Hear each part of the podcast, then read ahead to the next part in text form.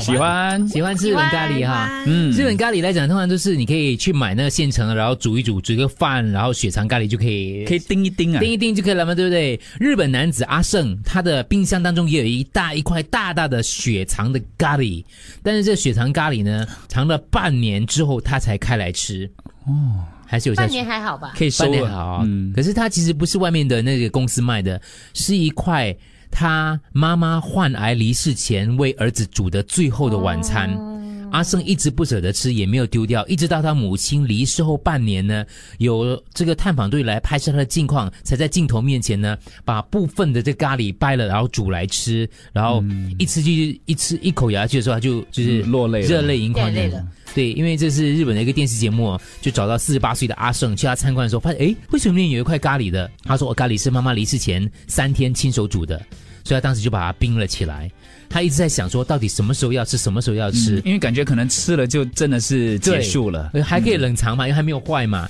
然后想说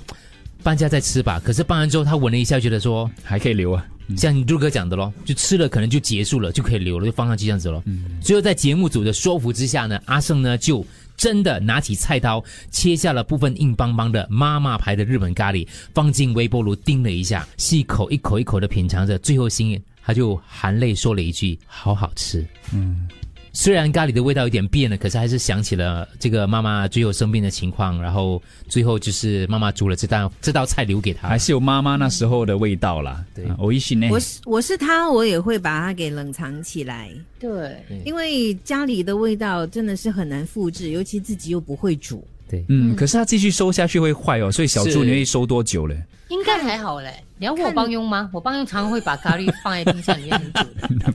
你要不要叫他来一下？他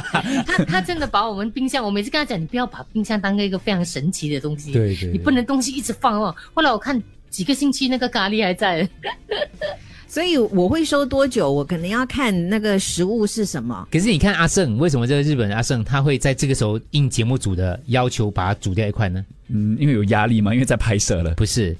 他不想一个人寂寞的吃。啊哦，哦，他说明白：“你们在现场，我虽然难过会流泪，可是至少我不是一个人寂寞的吃，嗯，他请其他人一起吃不不是吧？没有他自己吃，我自己吃，因为大家看着都嗯他不吃够啊了，我拍自己下吃来完了。对。”